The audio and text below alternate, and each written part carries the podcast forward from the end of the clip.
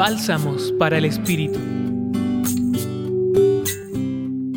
Este breve pasaje, tomado de Marcos 2, 23 al 28, contiene una de las principales enseñanzas de Jesús durante su predicación. El sábado se hizo para el hombre y no el hombre para el sábado. Estas palabras de Jesús serán una de las principales causas del conflicto de Jesús con los judíos y que le llevarán luego a ser condenado. Según la ley judía, en día sábado no se podía trabajar. Es el Shabbat. Este es el día para estar en familia, para descansar, pero además para orar.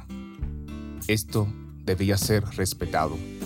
Sin embargo, lo que vemos en este pasaje es que los discípulos de Jesús no respetan este mandato judío al arrancar las espigas mientras están atravesando un campo de trigo junto a su maestro. Los judíos le reclaman a Jesús esta actitud. Desde aquí podemos ver cómo el cristianismo ya empezaba a separarse del judaísmo. Y es muy bella esta imagen que encontramos al inicio del pasaje. Jesús atravesando el campo de trigos. Es Jesús atravesando la ley, es Jesús atravesando la tradición, pero también es Jesús que atraviesa la vida y por eso es capaz de poner al ser humano por encima de la ley. Esto nos lleva a preguntarnos, ¿cuántas veces en nuestra vida hemos puesto la ley por encima de la persona? Lo que Jesús nos está enseñando es que el amor y la misericordia es el primer mandato por el que debemos regirnos.